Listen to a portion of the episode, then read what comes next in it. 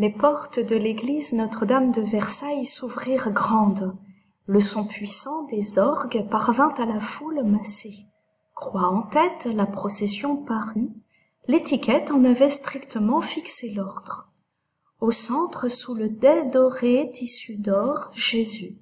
Le Saint-Sacrement porté dans un ostensoir flambant comme le soleil par Monseigneur l'archevêque de Paris, précédé du clergé suit derrière entouré de tous les princes du sang de la reine des princesses et des hauts dignitaires des ordres de chevalerie portant le grand manteau bleu fleur de lycée du sacre le roi.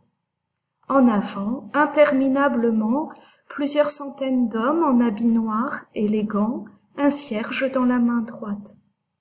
Il fallut une heure au lent cortège pressé par foule pour atteindre son but l'église Saint-Louis on était au matin du 4 mai 1789. Pour que Dieu éclairât les travaux de l'assemblée qui devait s'ouvrir le lendemain, les trois ordres du royaume très chrétien allaient assister à une messe du Saint-Esprit. Firent-ils bien leur prière, les adversaires du roi présent?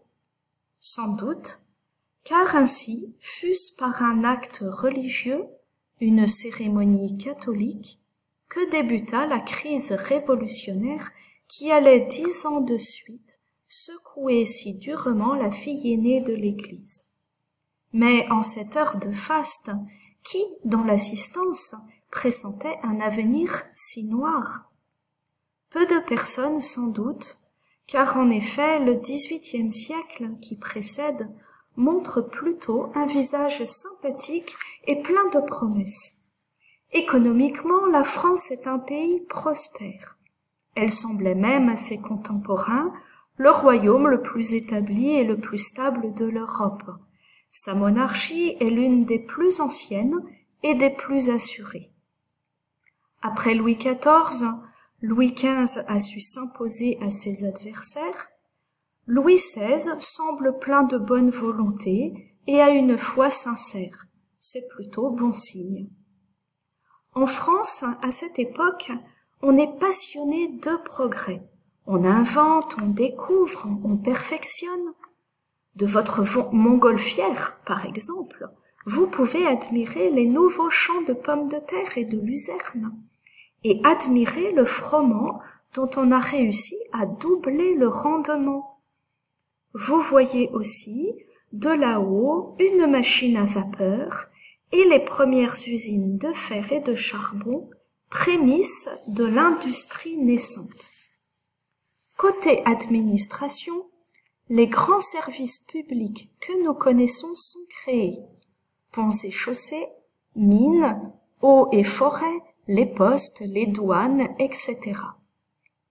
Militairement, nous avons perdu la guerre de cent ans sous Louis, pardon, de sept ans sous Louis XV il est vrai. Mais on retiendra plutôt la victoire de Fontenay. Ah, la fière bataille. On, en parle encore lorsqu'en 1778, notre puissante flotte navale part aux Amériques pour soutenir efficacement l'indépendance des insurgents américains contre l'Angleterre. Le pays avec ses quelques trente millions d'habitants, sait donc bien s'imposer aux autres nations, d'ailleurs beaucoup moins peuplées. Et religieusement. Si un certain déclin de ferveur commence à se percevoir, oui, et si les vocations religieuses sont moins nombreuses, oui encore, la foi est bien vivante et socialement omniprésente. En 1789, la plupart des Français sont catholiques et pratiquent sans que cela ne soit une façade. L'abstention du devoir pascal est rare dans les villes, exceptionnelle dans les campagnes. À cette époque, on aime d'ailleurs les ouvrages de piété et les prêtres encouragent à la vie intérieure. Ainsi, la dévotion au Sacré-Cœur se répand largement, soutenue par les jésuites et la reine Marie Lexinska. Des communautés comme le Carmel, où d'ailleurs Madame Louise de France, la fille de Louis XV, entre, sont très fidèles et rayonnantes.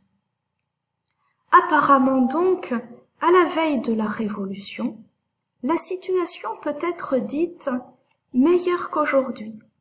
Car c'est vrai, le 4 mai 1789, la France est catholique et puissante.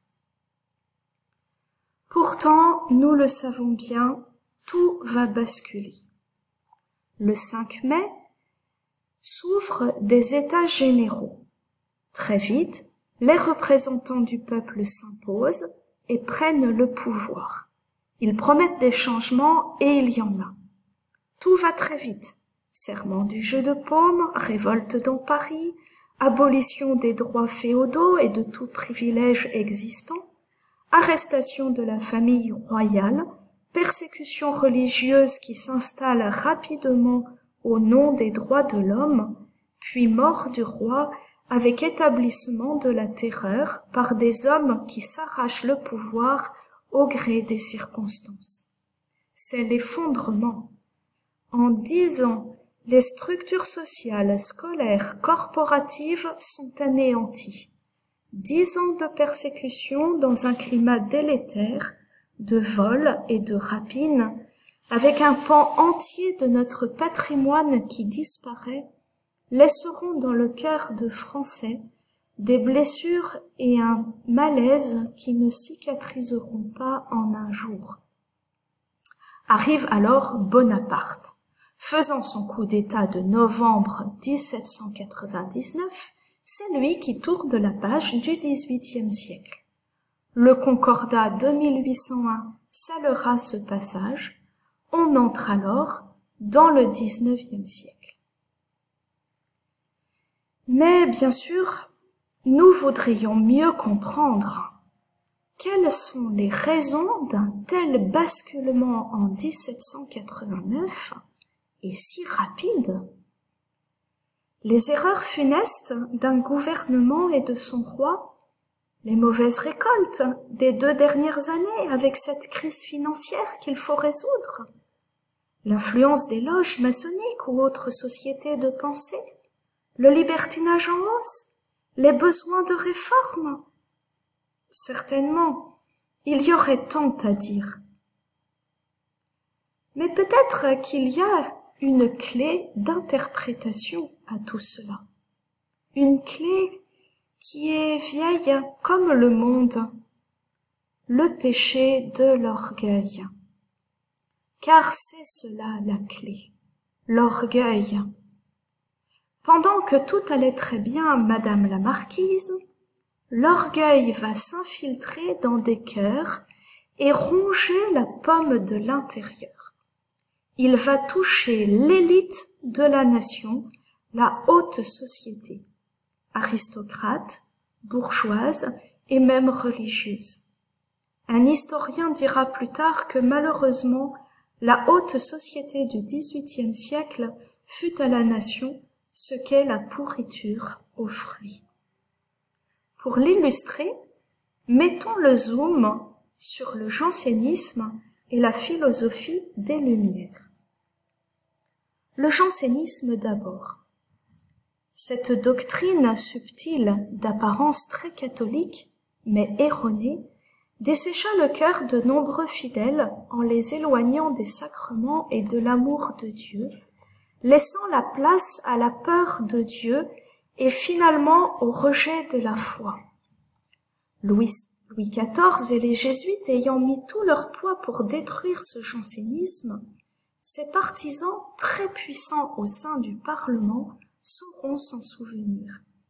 Ils finiront par obtenir de Rome la dissolution de la Compagnie de Jésus, qui était un rempart de la foi, et ils bloqueront presque systématiquement toutes les tentatives de réforme de Louis XVI, rendant sa tâche impossible. Et la philosophie des Lumières. Les philosophes Montesquieu, Voltaire, Rousseau et Diderot exercèrent une profonde influence au XVIIIe siècle.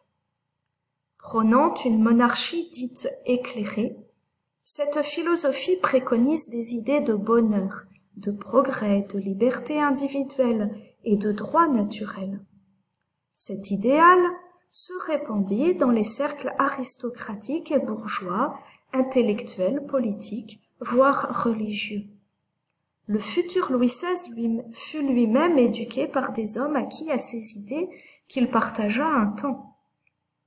Les valeurs, dont celle de la religion, qui avaient fait la grandeur de la France, y furent critiquées, méprisées, tournées en dérision.